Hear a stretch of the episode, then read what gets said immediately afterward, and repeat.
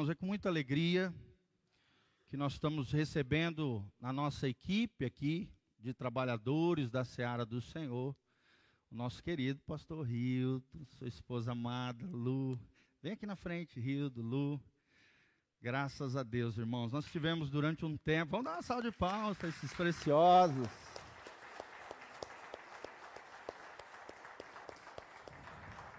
Glória a Deus. Nós já somos amigos há mais de, sei lá, uns três, quatro anos já, né? Mais ou menos, uns quatro anos que eu conheço o Rio, da Lu. Nós, eles são pessoas assim que foram chaves, né, no início desse ministério. Eu lembro que um dia eu aflito, liguei para o pastor Rio. No dia seguinte, de manhã cedo, os dois já estavam aqui em Umuarama, me ouvindo, né, abrir o coração e ao mesmo tempo orando pela minha vida e sendo uma bênção para o meu coração. Nunca vou esquecer disso, gente. Tem situações na vida que a gente nunca esquece. E depois de um tempo, né, nós conversando, sempre caminhando juntos, abrindo o coração, nós, nós começamos a perceber que nós temos visões de igreja muito similares. Visão com relação à igreja, igreja em células, como nós temos aqui.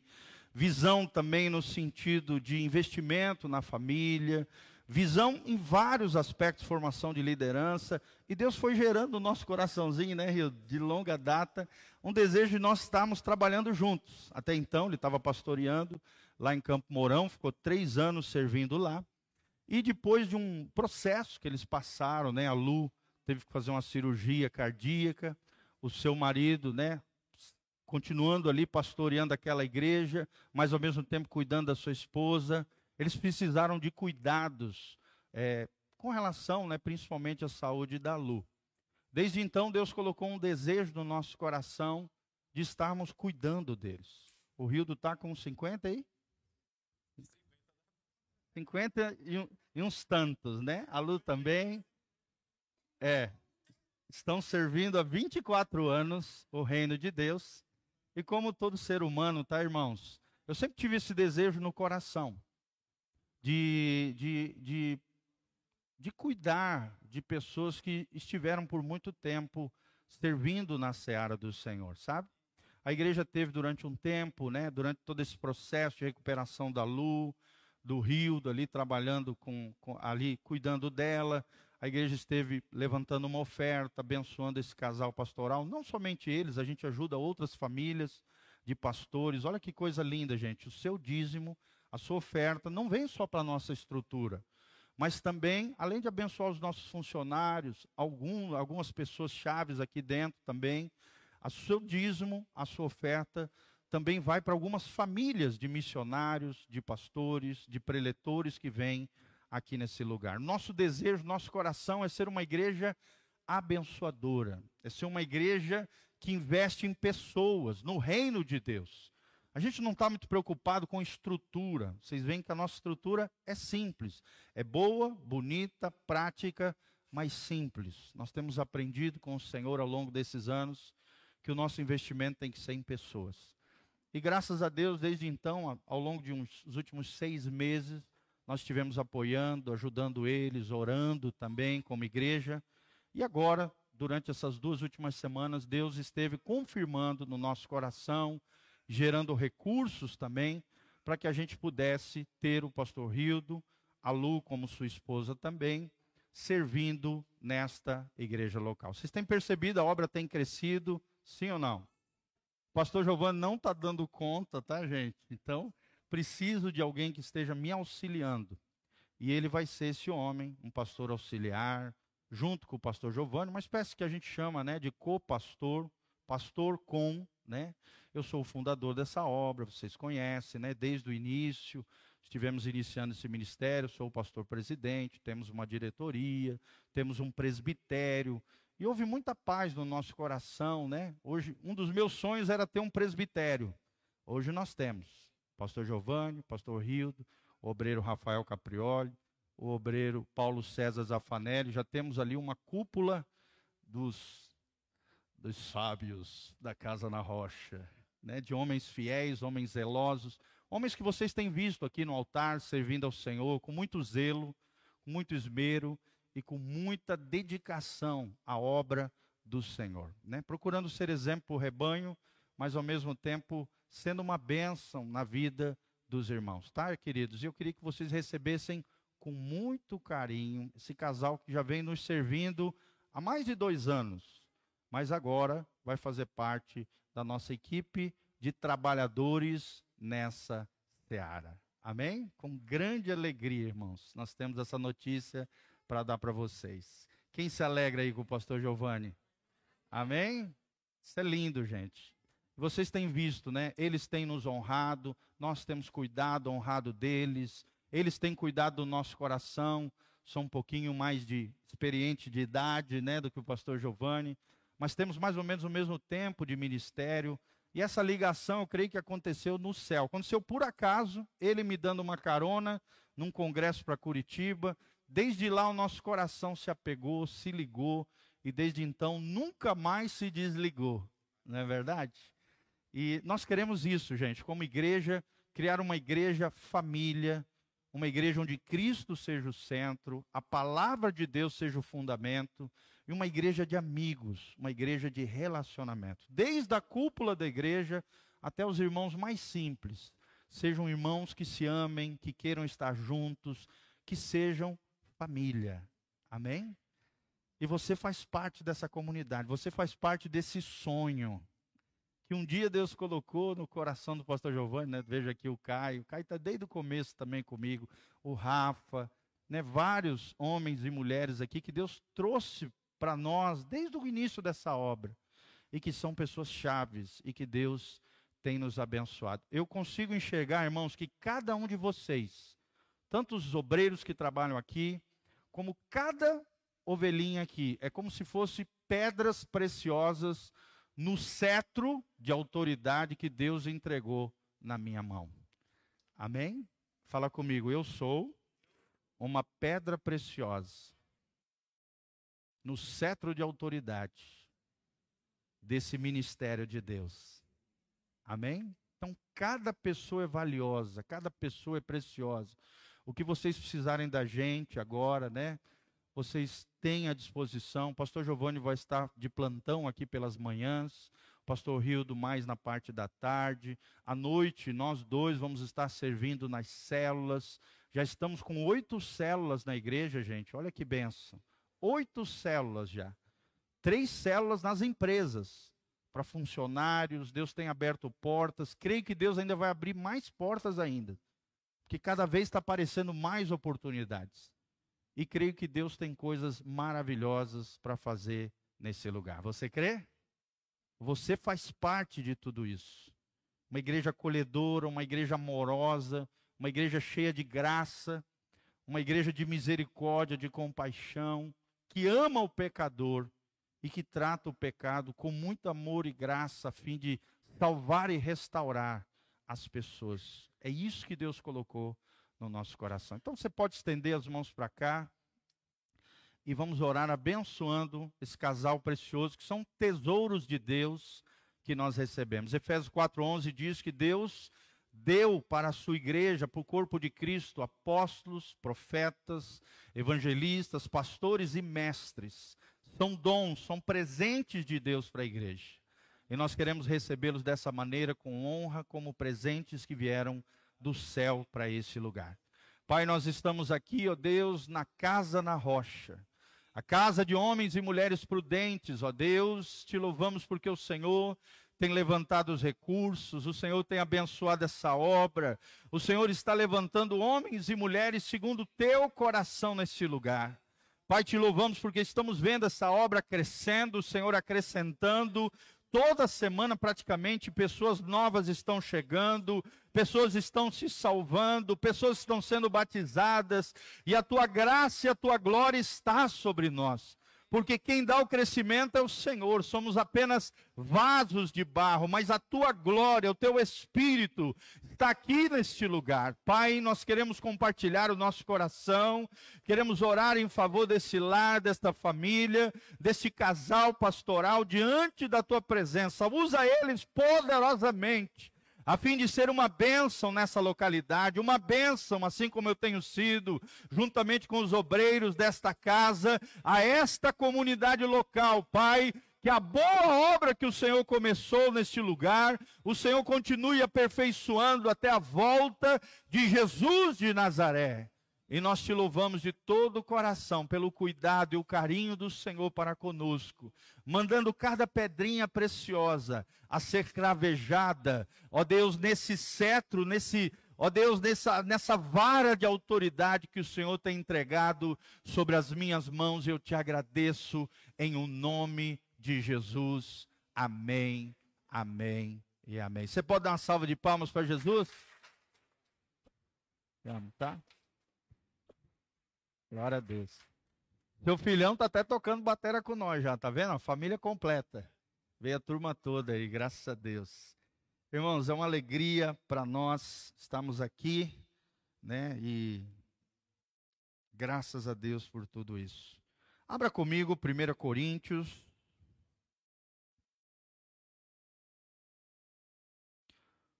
Primeira Coríntios, capítulo 2. Desde o versículo 9. Nós estamos ministrando sobre as funções do Espírito. Tivemos semana passada falando sobre a primeira função do Espírito. Espírito aqui não o Espírito de Deus, o Espírito Santo, mas sim do Espírito humano. Nós temos aprendido que o homem, ele tem um corpo físico, material, visível. Vocês estão olhando para cá, vocês estão vendo o corpo do pastor Giovanni. Você está olhando para o lado, o irmão do lado é o corpo físico, material do irmão do lado. Mas dentro de nós temos uma alma e temos um espírito. Esse espírito não é o Espírito Santo, é o espírito humano. A Bíblia diz que Deus criou o homem como um ser espiritual. A imagem, ou seja, espiritual, como Deus é espírito, e semelhança, ou seja, o homem foi dado a ele também o que a teologia chama de atributos comunicáveis, características, semelhanças, virtudes de Deus comunicada a nós. A justiça, a misericórdia, a compaixão, o amor, a santidade, várias características que Deus compartilha conosco além da espiritualidade. Então fala comigo. Eu tenho um corpo, possuo uma alma, mas sou um espírito. Então é isso que nós temos aprendido. Corpo significa soma no grego, alma significa psique, daí vem a palavra psicologia, psiquiatria, psicossomática, tantas palavras, né, da palavra psique, que significa alma, e tem o espírito humano, e é utilizada aqui a palavra pneuma, porque a ideia que se tem no original é que o espírito humano é como se fosse um sopro divino, uma centelha divina, um sopro de vida, da vida do Criador. Amém? Glória a Deus. Fala comigo, eu sou o sopro de vida do Criador. Irmãos, isso é tremendo. Você tem a vida de Deus na sua vida. E a vida de Deus é transmitida pelo Espírito Santo ao espírito humano. Semana passada nós falamos sobre a intuição e falamos que a intuição se manifesta pela restrição, ou seja, quando Deus nos manda parar, não fazer, pisar no freio, mas a intuição, que é como se fosse uma voz interior, a lâmpada do Senhor brilhando em nós, também às vezes nos move por constrangimento.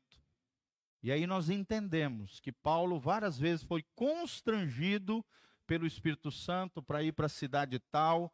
Ele disse que ele não conseguia ficar sem evangelizar, porque ele foi constrangido pelo amor de Cristo que era derramado no seu coração. Amém? Então, intuição é a voz de Deus no nosso interior. A primeira função que nós vimos na última vez que estivemos ministrando. Fala comigo, intuição. É a voz de Deus no meu interior. Então, Deus pode falar com o ser humano interiormente? Sim ou não? Sim, irmãos. Asaf Borba, uma certa vez, ele disse que ele estava lá em Foz do Iguaçu, vendo as cataratas do Iguaçu, e o Espírito Santo falou com ele: Meu filho, você está vendo esse volume enorme de água? Ele falou: Sim, senhor, eu estou vendo. E ele disse: O que que a minha palavra diz que é a minha voz lá em Apocalipse? Aí ele respondeu para o Senhor: A tua voz é como voz de muitas águas. Amém? Está vendo esse volume enorme de água, meu filho? Ele falou: Sim, Senhor, eu estou vendo. E aí ele disse, ó, a minha voz, ela constantemente está procurando o coração dos homens. Eu falo todo o tempo com a criação e com as criaturas. O problema é que o ser humano não para para me escutar. Olha só esse detalhe. O problema não está na voz de Deus, porque a voz de Deus é como a voz de muitas águas. Deus está o tempo todo falando conosco. O problema é que muitas vezes nós não paramos para ouvir a voz de Deus.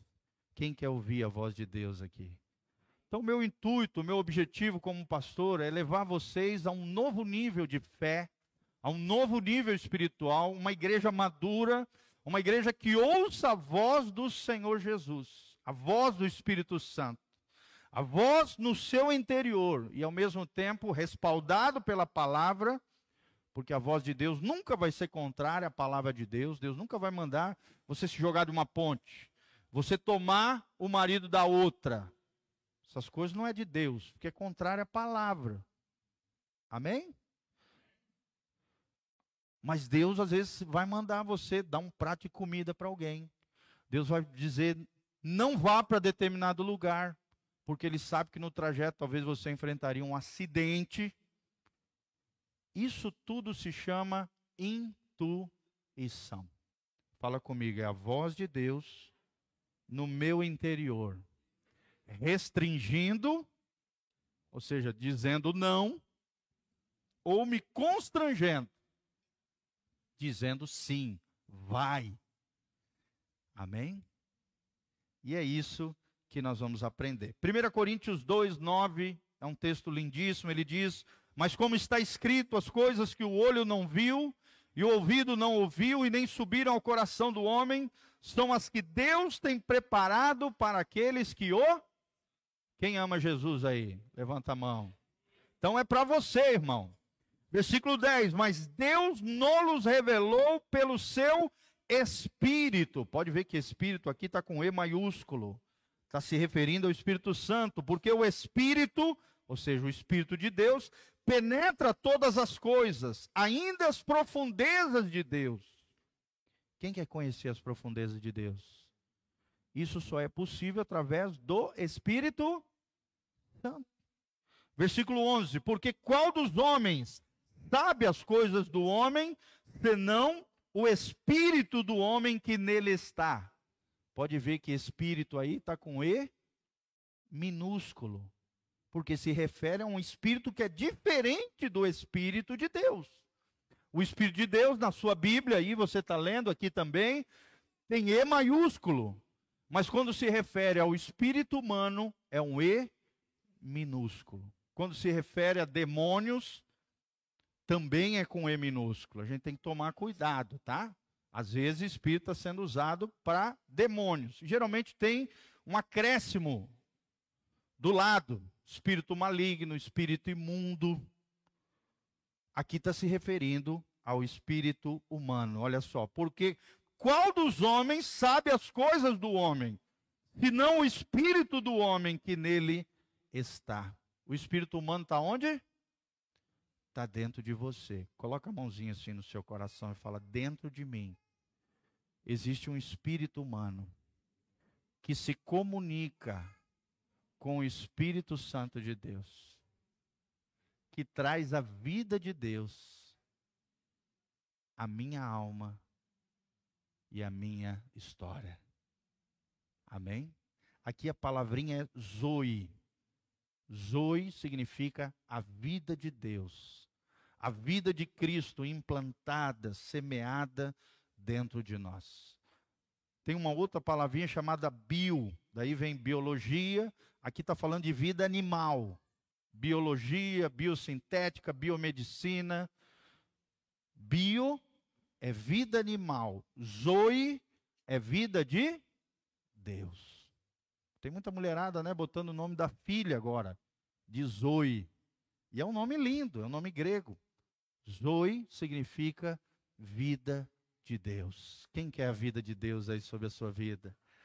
Segura no ombro do seu irmão, profetiza sobre ele, fala assim: Eu declaro a zoe de Deus sobre a tua vida em nome de Jesus.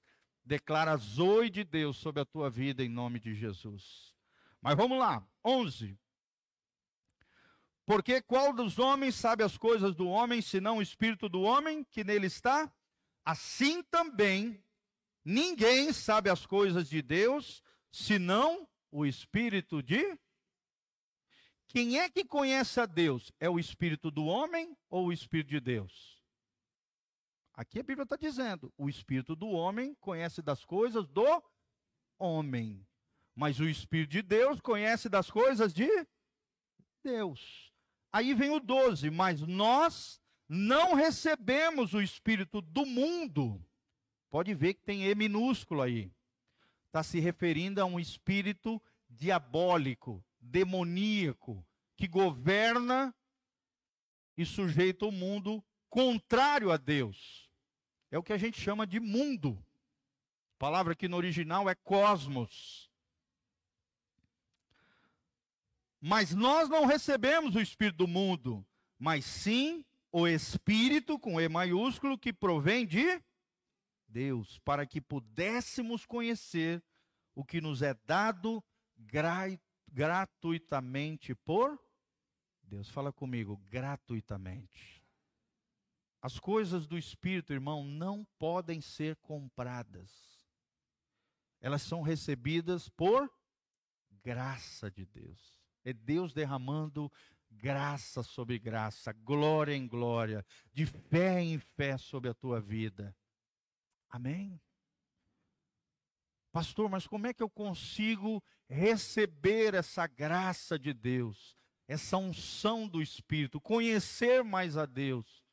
Buscando o Senhor. Através do que nós chamamos das disciplinas espirituais. Quais são elas? São seis disciplinas espirituais. Eu sempre vou falar aqui.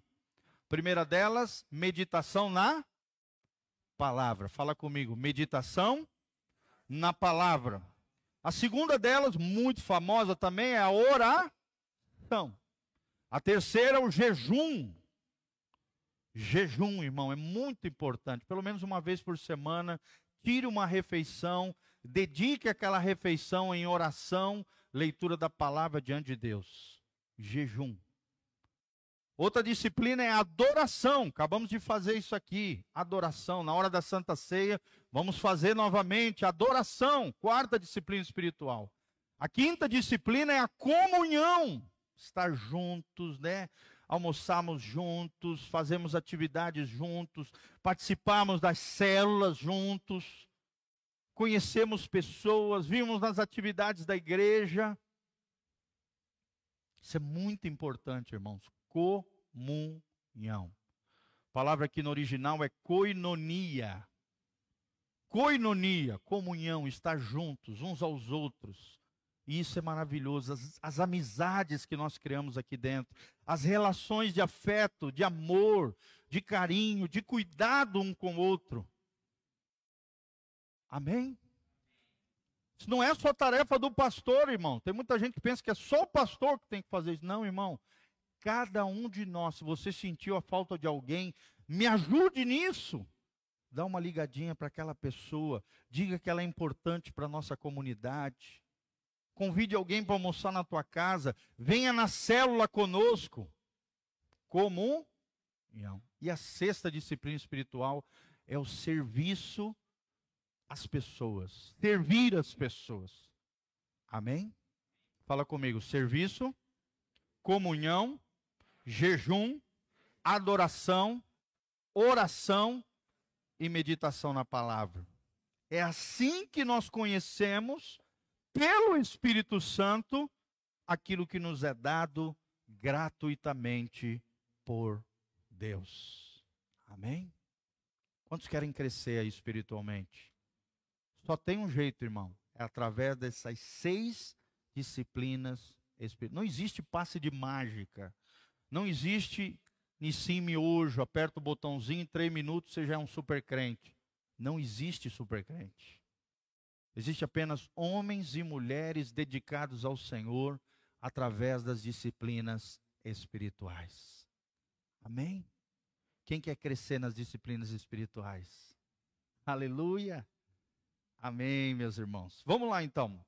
13. As quais também falamos não com palavras que a sabedoria humana ensina, mas com as que o Espírito Santo ensina, comparando as coisas espirituais com as espirituais. Ou seja, quanto mais do Espírito Santo eu tenho na minha vida, mais eu vou perceber as coisas do Espírito. Eu vou saber as três fontes de poder: o que vem de Satanás e seus demônios, o que vem da alma do homem e o que vem de Deus. Eu vou poder separar as coisas, discernir as coisas as três fontes de poder e vou poder comparar a, as coisas espirituais debaixo da sabedoria de Deus. O 14 é um dos versículos que eu mais gosto da Bíblia. Ora, o homem natural não compreende as coisas do Espírito de Deus, porque lhe parecem loucura e não podem entendê-las, porque elas se discernem espiritual ou seja, aquele que não nasceu de novo, tudo isso que nós fazemos aqui no domingo, a sua consagração a Deus, santificação, as disciplinas espirituais, para ele isso é loucura, porque ele não consegue compreender as coisas do reino de Deus. Ele não nasceu de novo, ele não se converteu, ele não, ele não, ele não nasceu de novo, ele não é um regenerado. Então ele não consegue entender as coisas de Deus. Para ele é loucura.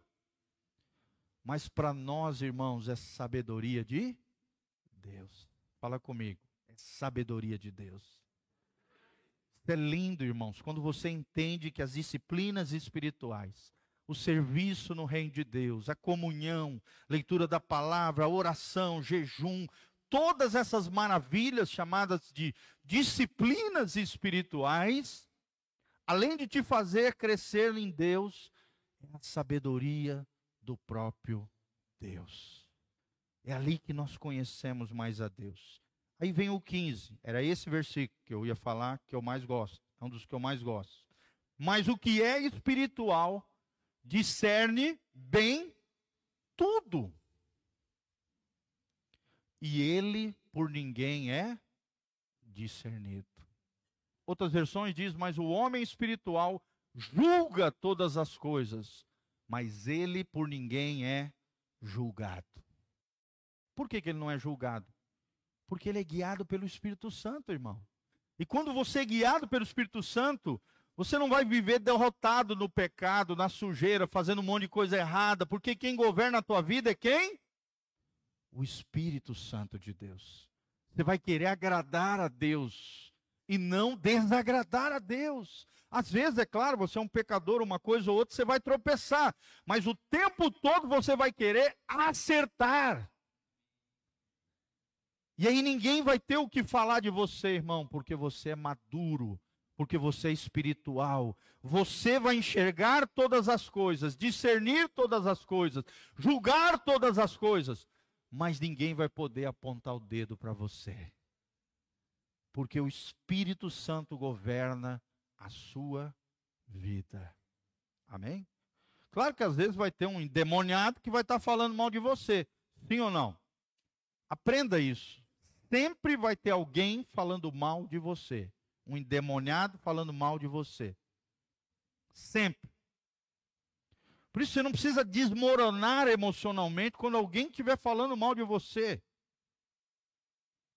Você tem que se preocupar se aquilo que estão falando é verdade na sua vida. Aí você tem que consertar o erro e a falha para que ninguém tenha o que falar de você. Amém?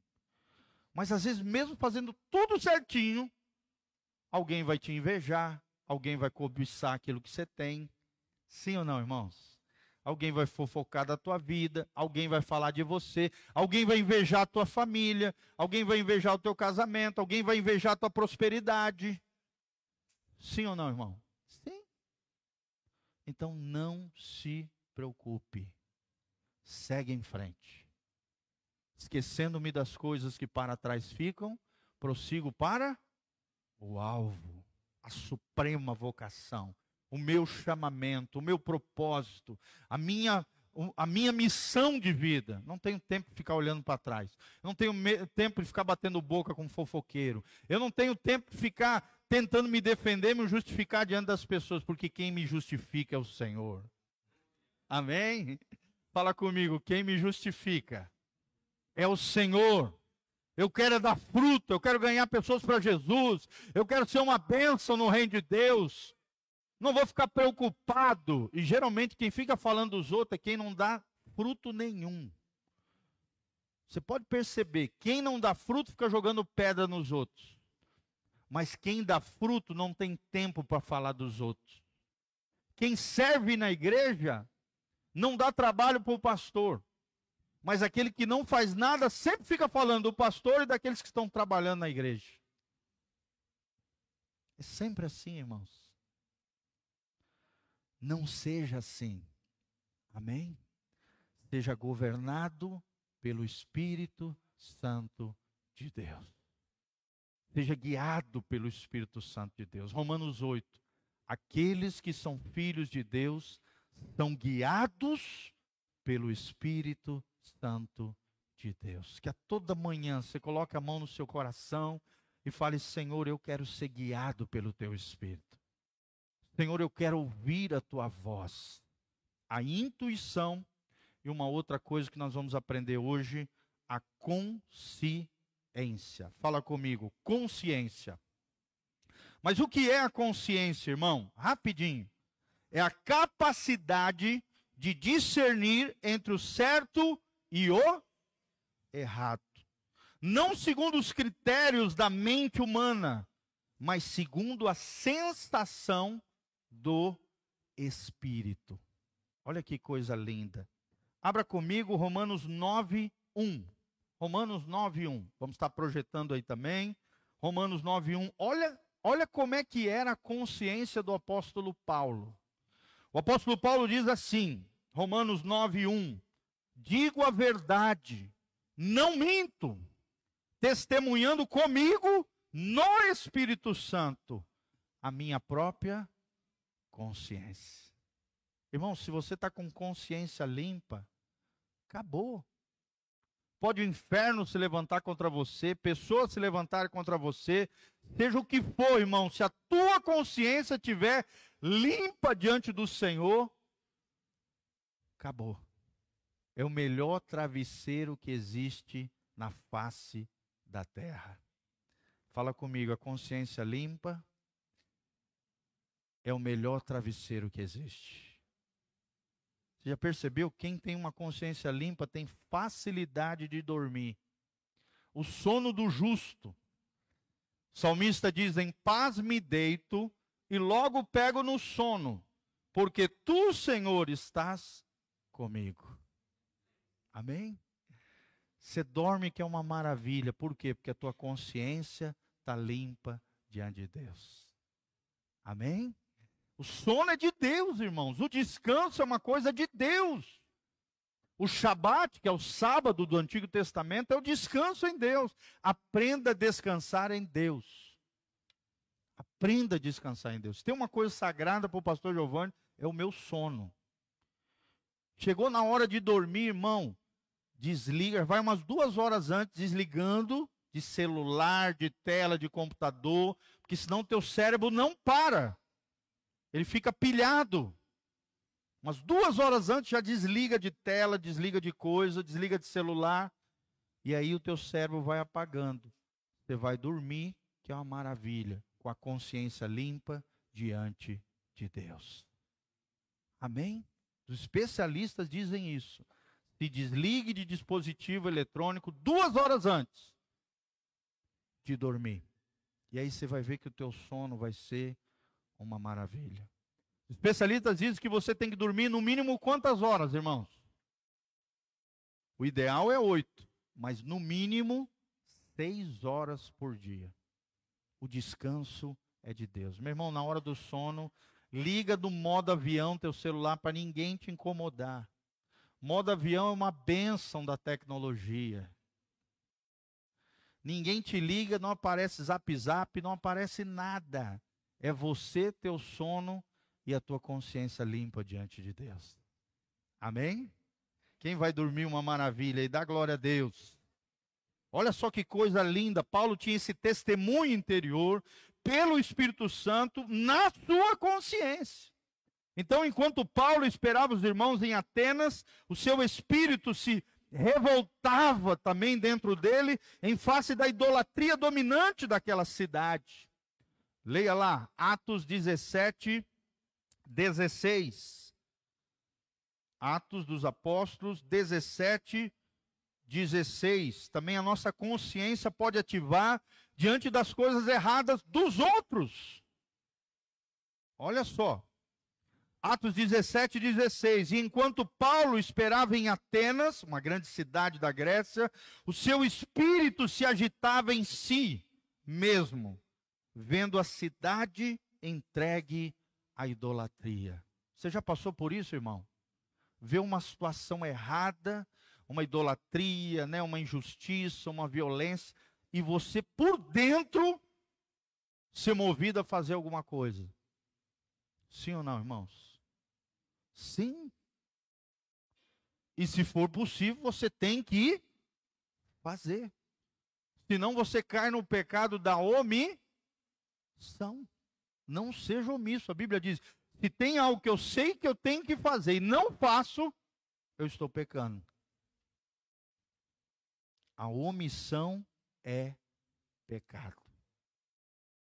Então nós vemos aqui o exemplo da consciência de Paulo sendo ativada diante de uma situação de idolatria terrível, onde o seu espírito se agitava.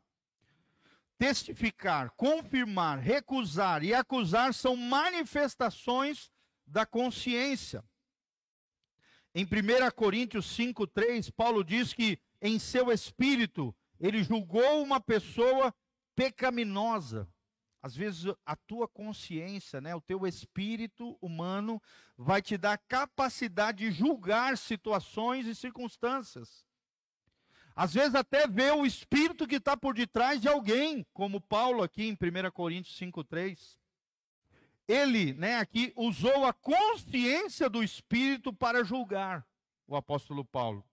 Frequentemente a consciência condena coisas que a nossa mente aprova. Presta atenção nisso que eu acabei de falar.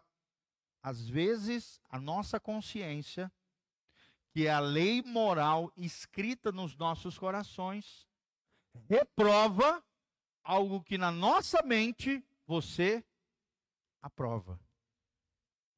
Você fala com a tua mente, ah, não tem nada a ver. Ah, todo mundo faz isso. Por que, que eu não posso fazer? A tua mente está provando aquilo que é errado mas a tua consciência lá dentro do teu espírito humano diz para você não é para fazer. Quem você vai ouvir? A tua mente ou a voz do Espírito Santo agindo na tua consciência? Fala comigo, Senhor. Eu quero ouvir a minha consciência. Amém? Preste atenção no que nós estamos falando. O julgamento da consciência não é segundo o teu conhecimento mental, mas segundo a direção do próprio Espírito Santo. Claro que a maioria das vezes vai ter racionalidade, vai ter inteligência, vai ter capacidade cognitiva, mas nem sempre. Se você confiar na tua mente carnal, na, apenas o teu intelecto, a Bíblia diz que nós temos que tomar cuidado. Tem um provérbio que diz: não, te, não confies no teu, na tua, no teu intelecto, na tua mente. Não te estribes no teu próprio conhecimento, no teu próprio entendimento. Toma cuidado, irmãos. A nossa mente prega peças. A nossa mente pode nos derrubar. A nossa mente pode destruir a vida da pessoa. Sim ou não, irmãos?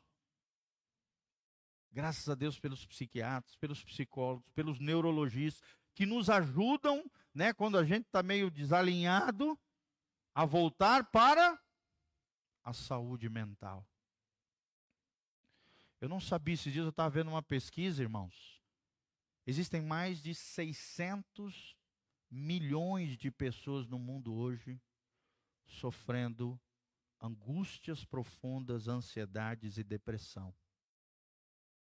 600 milhões de pessoas. A depressão pode tocar, pode atingir qualquer pessoa. Sim ou não? Sim. Você não cuidar de determinadas coisas na sua vida, por exemplo, descanso, cuidado com a família, suas emoções, os seus sentimentos.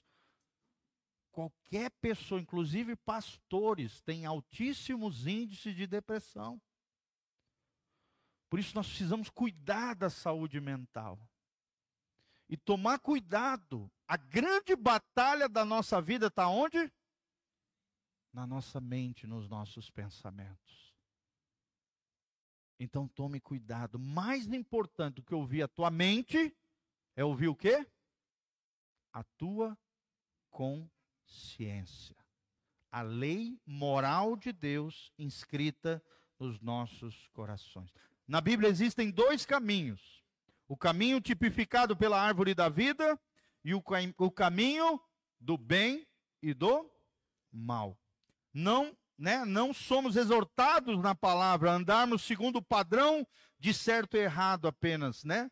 Mas a sermos guiados pelo Espírito. A mente faz ponderações sobre certo e errado, mas a consciência não faz ponderações, apenas decide, governada pelo Espírito Santo. Vou repetir, é claro que a maioria das vezes vai estar de acordo com a tua mente, mas nem sempre. Sim ou não, irmãos? Nós pregamos desse púlpito uma fé inteligente. A gente só não pode confiar apenas na mente e deixar de ser governado por quem, gente? Pelo Espírito Santo de Deus. Quem é que me governa? A minha mente ou o Espírito Santo? A minha alma ou o Espírito Santo? É interessante que a alma é quem decide, porque é na alma que está a inteligência, a mente é onde está a volição, a vontade, o que a gente chama também na teologia de livre-arbítrio, o poder de decisão, está na alma. E os sentimentos e emoções também estão na alma. Ou seja, o centro da personalidade humana não é o corpo, nem o espírito humano, é a alma. Mas a Bíblia está dizendo: não confie apenas na tua mente decida na tua alma, mas seja governado pelo Espírito Santo de Deus. E aonde está a consciência?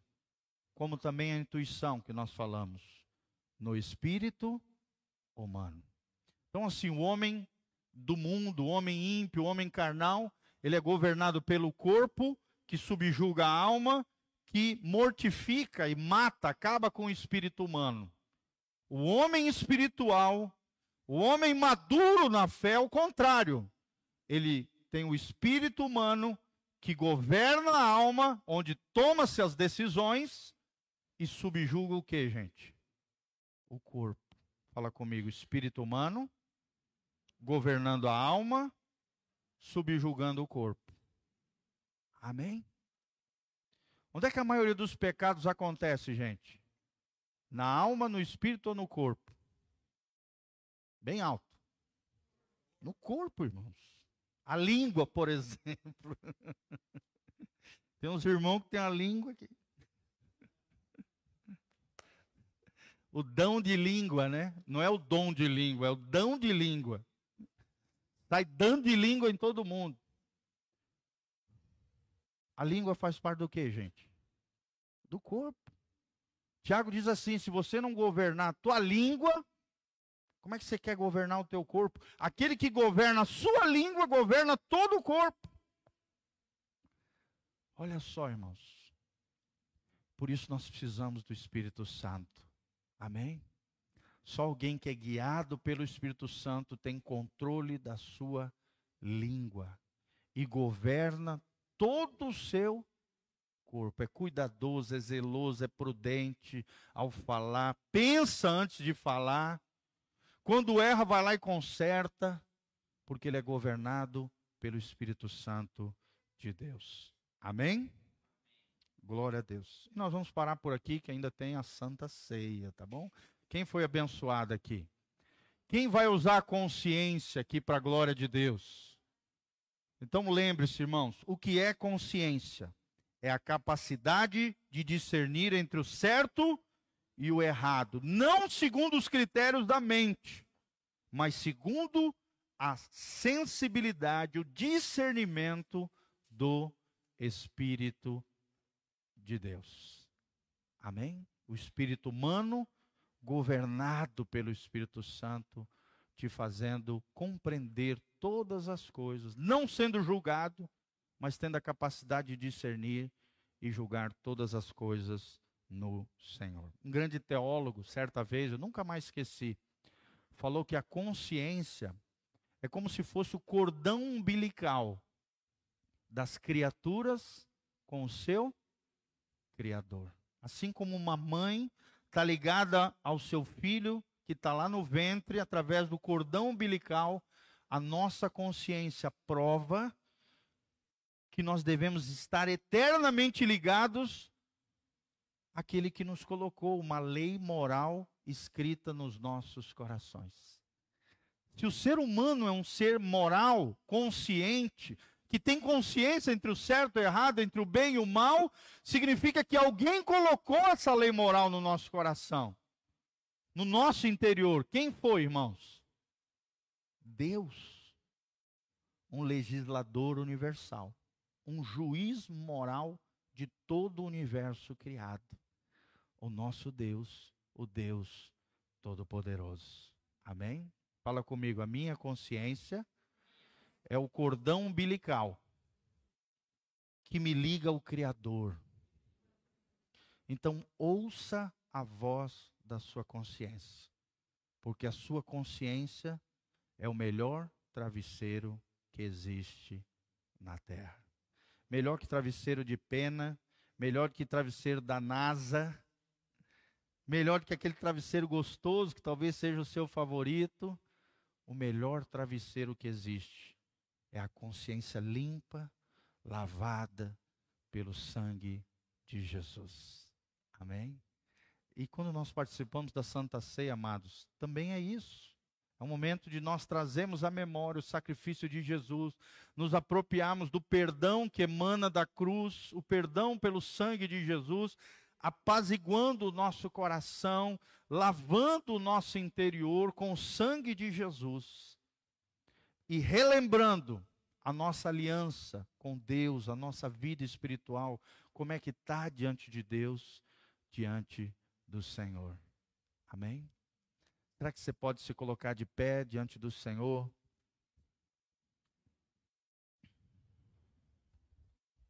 Quero chamar a equipe que vai estar servindo.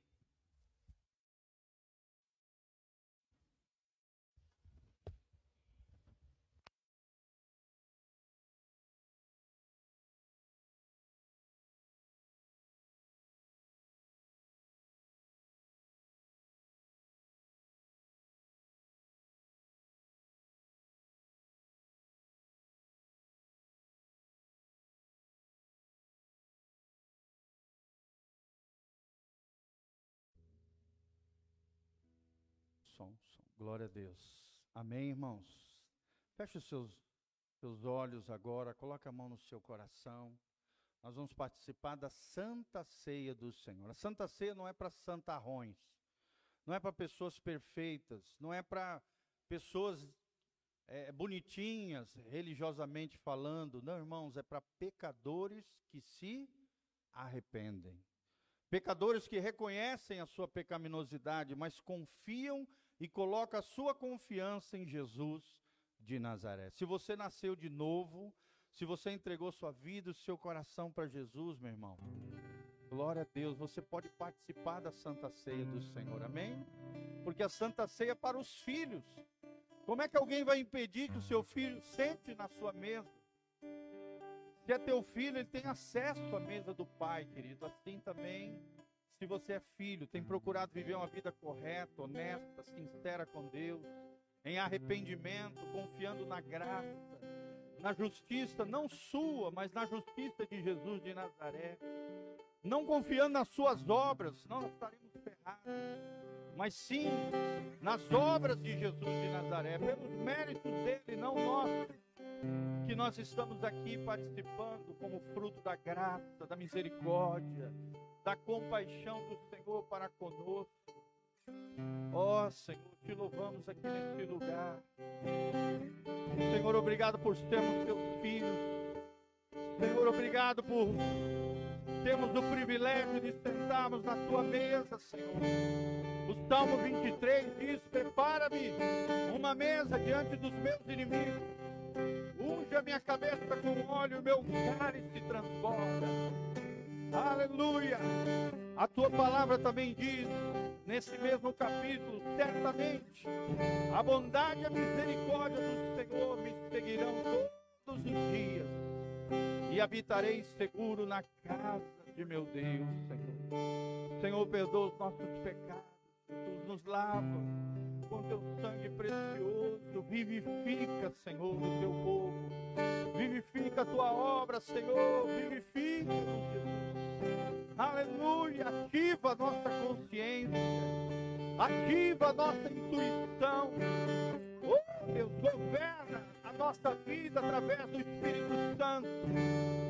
Comunicando a Zoe, a vida de Deus ao nosso espírito humano, Jesus. Te amamos aqui nesse lugar, aqui possamos formar nesse lugar uma comunidade de homens e mulheres maduros, homens e mulheres que não confiam no seu braço forte, homens e mulheres que confiam na graça, no amor, nas misericórdias do Senhor, que, ó Deus, são a causa de nós não sermos. Perdoa os nossos pecados, alinha o nosso coração com o céu. Coloca-nos, ó Deus, no prumo de Deus. Coloca-nos Senhor, no alinhamento, no prumo de Deus. Oh, Deus, perdoa-nos, Senhor. Nos lava, Senhor. Glória a Deus. Abre a palavra de Deus comigo em 1 Coríntios, capítulo 11, versículo 23. Abre a palavra de Deus comigo. Aleluia. O texto que geralmente nós lemos quando estamos participando da Santa Ceia do Senhor o apóstolo Paulo, cheio do Espírito Santo. 1 Coríntios 11, 23 nos diz: Porque aquilo que recebi do Senhor, isso também vos ensinei. Que o Senhor Jesus, na noite que foi traído, tendo dado graças, tomou o pão e o partiu e disse: Tomai comei, e isso é o meu corpo que é partido por vós. Fazei isso em memória de mim. Semelhantemente também, depois de haver ceado, tomou o cálice, dizendo: Este cálice é o novo testamento do meu sangue. Fazei isso todas as vezes que beberdes em memória de mim. Porque todas as vezes que comerdes do pão e beberdes deste cálice, anunciais a morte do Senhor até que ele venha. Examine-se o homem a si mesmo, então coma do pão e beba do cálice do Senhor. Aleluia. Estamos aqui para purificar o nosso coração diante do Senhor. Estamos aqui para nos ofertar diante do Senhor como um sacrifício vivo, santo e agradável diante de Deus. Pai, nós queremos abençoar as porções que serão utilizadas ali diante da tua presença serão entregues pelos nossos amados irmãos que estão servindo na tua casa. Oh, Deus, usa cada uma dessas porções para vivificar o teu corpo, a tua igreja, o teu povo, seja vivificado. Aviva a tua obra, Senhor, aviva o teu povo, Jesus. Oh, Deus. nossa vida. Tu és o pão que desceu do céu. Tu és o alimento da nossa alma. Oh, Deus, alimenta nosso coração de fé e renova, Pai, o nosso espírito diante do Senhor. Santifica e purifica o nosso corpo, a nossa alma e o nosso espírito diante de Deus. Amém? Então, se você é filho de Deus, se você nasceu de novo, entregou sua vida e seu coração para Jesus, você se arrependeu dos seus pecados, reconhece que é pecador e se abriga na graça de Deus, na obra da cruz, você é nosso convidado para participar da mesa do Senhor, amém? A mesa do Senhor não é a mesa da casa na rocha, é a mesa do Senhor. É um misto, é uma mistura de temor do Senhor, reverência, mas também de alegria pelo privilégio de fazermos parte da casa de Deus, do povo de Deus e na morada do Altíssimo. Então nós estaremos servindo agora as porções. Isso, você que vai participar, participe em nome de Jesus. Enquanto isso, nós vamos cantar. Cante comigo. Espere que nós vamos participarmos todos juntos, tá? Se não fosse por tua graça e por teu amor, se não fosse por tua graça e por teu amor, seria seria de mim se não tivesse me alcançado? Onde estaria eu se não tivesse me feito bateria? Teria um vazio em meu coração, vagaria sem rumo e sem direção. Se não fosse por tua graça e por teu amor, te consagra ao Senhor. Se não fosse por tua graça e por teu amor, seria como um pássaro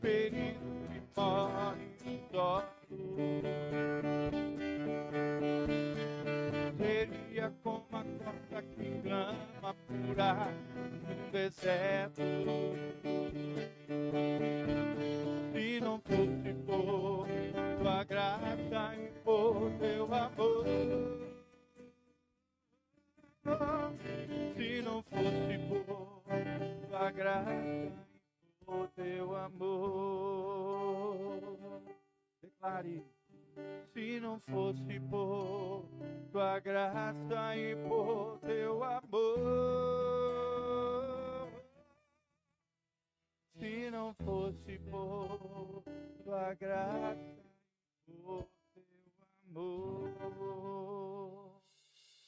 Pode abrir aqui o plásticozinho, tirar o pão. É um pão asmo, ázimo, né? Ou seja, um pão sem fermento, gente. Por quê? Porque na Bíblia o fermento simbolizava o pecado, a sujeira. Então o pão tinha que ser sem fermento. Assim como Jesus também, que é o pão da vida, não tinha pecado, não tinha sujeira. Ele veio a essa terra, venceu tudo, venceu o pecado e triunfou sobre ele. Amém? Então levante a sua porção de pão para o céu comigo, em memória do corpo de Cristo pendurado na cruz do Calvário e sobre ele foram lançadas as nossas maldições, os nossos pecados. O castigo que nos traz a paz estava sobre ele, e pelas suas pisaduras nós fomos sarados. Receba a cura do Senhor sobre a tua vida, e em memória do corpo de Cristo pendurado na cruz, comamos todos juntos em nome de Jesus.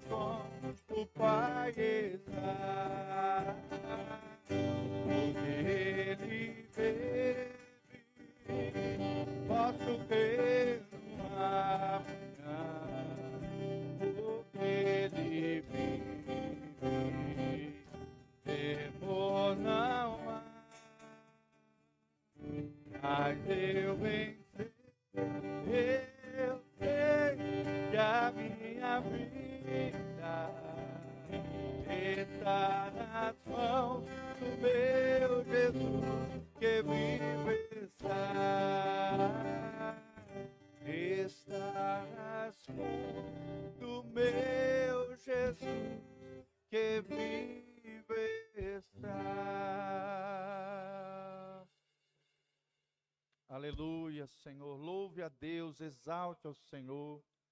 Abra o seu cálice comigo. E em memória do sangue de Jesus derramado na cruz do Calvário, como propiciação pelos nossos pecados. Pelo sangue de Jesus nós somos redimidos. Nós somos remidos de todo pecado, reconciliados com Deus, a poder no sangue de Jesus. Fala comigo, sangue de Jesus tem poder sobre a minha vida. Fala comigo, o sangue de Jesus me purifica de todo pecado.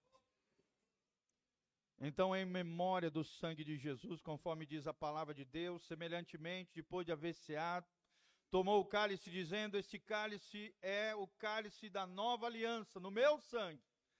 Fazei isto em memória de mim, porque todas as vezes que comerdes do pão e beberdes do cálice, anunciais a morte do Senhor até que ele venha. Você pode falar comigo, Maranata? Vem, Senhor Jesus. Aleluia. Quem quer que Jesus volte logo? Dá glória a Deus aí, meu irmão. Crente não pode ter medo da volta de Jesus, pelo contrário. Tem que estar em dia com Deus, ceando, né, participando, consertando a sua vida, alinhando com o céu, para que quando Jesus voltar, ele não seja pego desapercebido. Lembre-se que quando nós participamos da Santa Ceia, nós temos que ter quatro olhares: olhar para trás, para o passado, lembrar que Jesus morreu na cruz no nosso lugar, há dois mil anos atrás. Olhar para frente e lembrar gera esperança no nosso coração de que um dia Jesus voltará e nos levará para o céu e lá nós celebraremos uma grande santa ceia celestial. O que a Bíblia chama das bodas do Cordeiro, onde nós celebraremos a noiva de Cristo, a igreja do Senhor, uma grande festa de casamento entre a noiva, a igreja, com o noivo Jesus de Nazaré. Esse é o segundo olhar, olhar para frente e lembrar que Jesus vai voltar. O terceiro olhar, olhar para dentro de si. Examine-se o homem a si mesmo, e assim como do pão e beba do cálice. Quando você olha para dentro de si, você reavalia a sua vida, você reafirma a sua aliança, o seu compromisso com Deus, examinando-se a si mesmo. Amém? Só você pode dizer não à participação da Santa Ceia. Aqui vocês nunca vão ver os diáconos dizendo, não, você não pode beber. O pastor dizendo, não, não sei. Não, irmão. A única pessoa que pode dizer não para a Santa Ceia é você.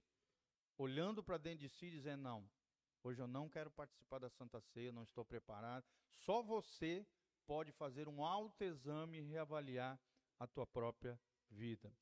E o quarto olhar é olhar para o lado. Olha para quantos irmãos lindos e maravilhosos aí nós temos. Ó. Todo mundo tá chique, né, gente? Inverno, todo mundo bonitão, arrumado, bonitona, né? Glória a Deus. Você não está sozinho. O quarto olhar é lembrar que nós estamos em família que nós somos família de Deus. Você não é um crente ilhado, isolado, não, você faz parte da família eterna de Deus. E o povo de Deus é o povo mais lindo da face da terra, é o povo mais feliz dessa terra. É o povo mais abençoado, é o povo mais lindo, porque a alegria do Senhor é a nossa força. Levante o cálice para o céu assim comigo. Fala assim comigo, Senhor, eu reafirmo a minha aliança o meu compromisso com Jesus de Nazaré, o autor e consumador da minha fé, o Senhor e Salvador da minha vida. Obrigado, Jesus, pelo sangue derramado na cruz do Calvário. Há poder no teu sangue para a purificação dos meus pecados. Glória a Deus. E agora, em memória do sangue de Jesus, bebamos todos juntos. Amém.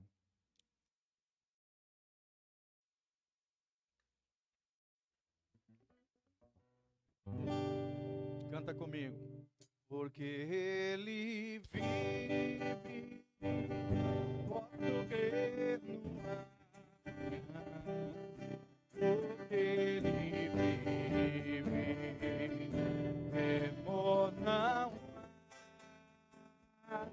mas eu vencer que a minha vida está nas mãos do meu Jesus.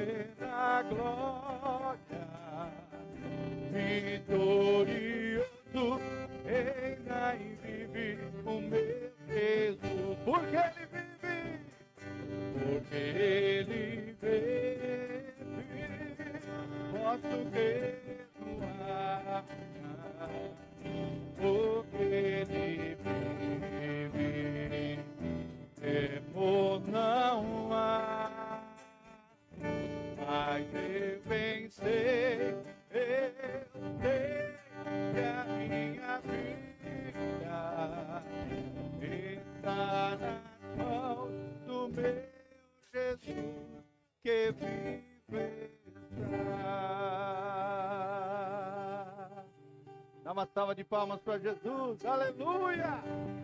Oh, aleluia! Glória a Deus! Oh, aleluia. Aleluia. Segura no irmão, vamos fechar aqui os corredores. Segura na mão do seu irmão. Isso, que está próximo de você. Glória a Deus. Louvado seja o nome do Senhor. Amém? Nós queremos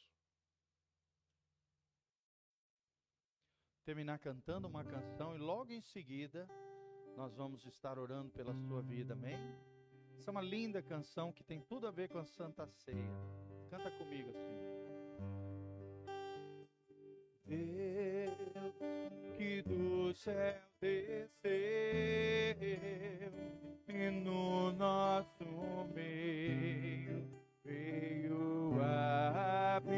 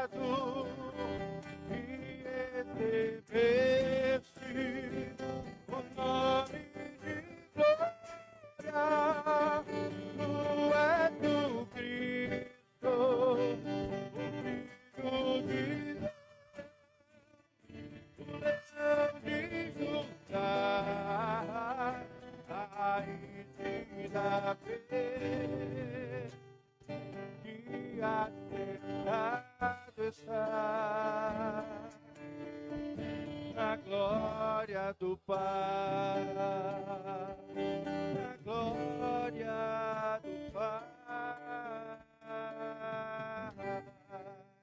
Levanta bem alto a mão do seu irmão junto com a sua.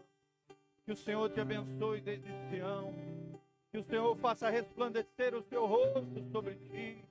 Te encha com a sua paz. Que o Espírito Santo de Deus venha sobre a sua vida governando o seu coração, a tua casa, a tua família. Que o Senhor santifique você no seu corpo, na sua alma, no seu espírito. Que o sangue de Jesus te purifique de todo pecado. Que o Senhor mantenha íntegros e irrepreensíveis o teu corpo, a tua alma e o teu espírito até a volta de Jesus de Nazaré. Que o Senhor te dê vitória sobre os teus inimigos. Que o Senhor derrame a, tua, a sua glória, a sua graça, o seu poder, a sua capacitação sobre a tua vida, meu irmão. E que você tenha um mês de vitória, de sucesso, de bênção e de prosperidade. Fala comigo, eu recebo o meu milagre, a minha bênção, os benefícios da cruz, pelos méritos de Jesus, eu tomo posse pela fé e te agradeço, Senhor, em nome de Jesus. Amém. Amém. Dê um abraço do irmão que está do seu lado. Vai na graça e na paz do Senhor. Não esqueça de adquirir o seu convite, meu irmão. Convites estão acabando lá fora. Convites do jantar de casais, noivos e namorados. Aleluia.